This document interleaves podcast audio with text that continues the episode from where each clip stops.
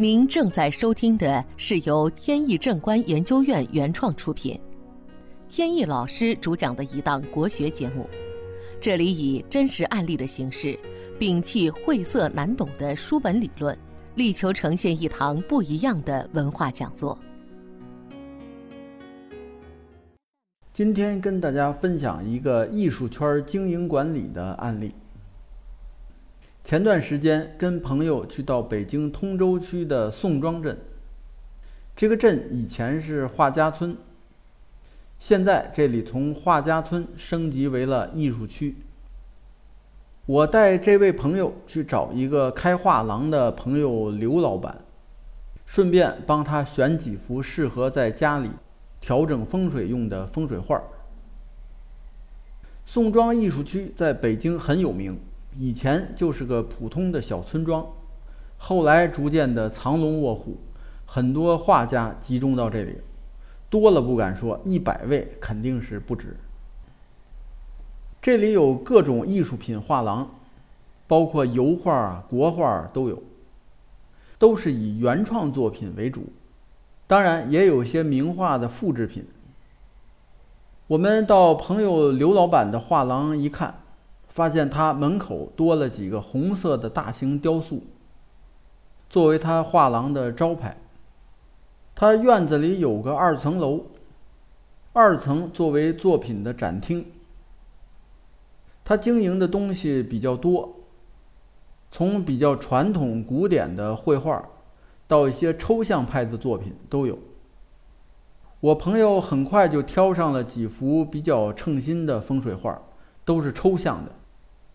我是看不出来有什么具体含义，但是艺术家们都有自己的想法，他们都能说出来很多含义来。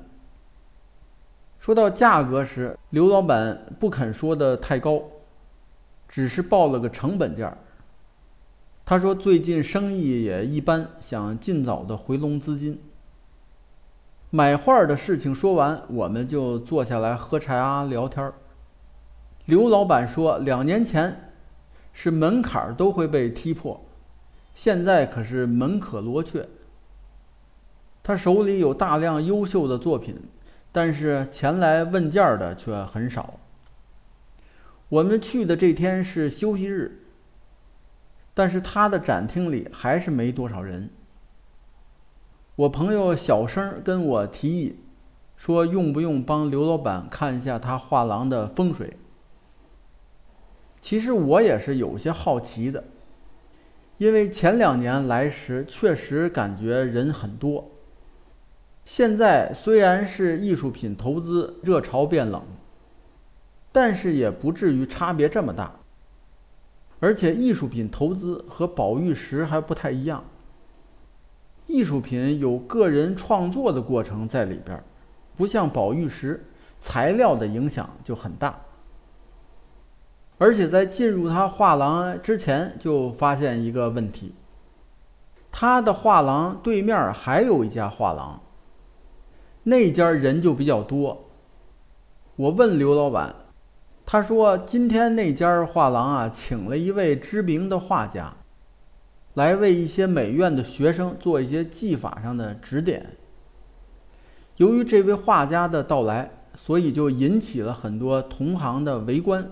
所以人很多，但是平时那家生意也要比自己的好。刘老板呢，显得就挺无奈。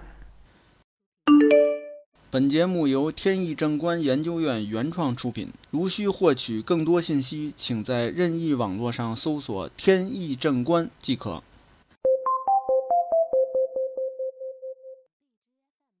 我环顾了一下整个院子。这个是正对坐向，也就是坐东朝西。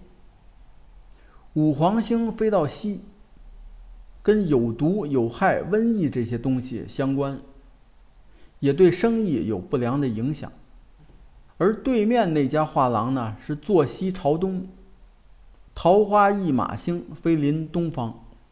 桃花星本身就代表人流，一马星也有有朋自远方来。朋友比较多的意思在里边儿，所以这么一看，流年飞星的优劣就一目了然了。刘老板一听这话就担心起来，这一年刚过了三分之一，还有三分之二，如果就这样下去的话，他这个画廊恐怕难以支撑下去。就马上问有没有什么办法可以化解。我斟酌了一下，首先应该把门口的这些红色的雕塑搬走，不应该用红色的。红色属火，火能生旺五黄煞，本来应该克泄掉，但是现在呢，反而给生旺了起来。再有就是风水上。有门对门，一家兴旺一家衰的说法。当一条街上出现了两家店铺，正好是对门，两家同时破败是有可能的，但是绝不可能两家都同时兴旺。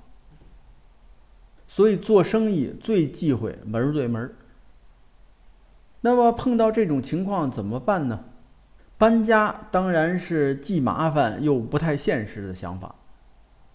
我发现，在他的大门左边还有一个小一点的门那个门平时是关闭的，那个门的方位正好是在西南。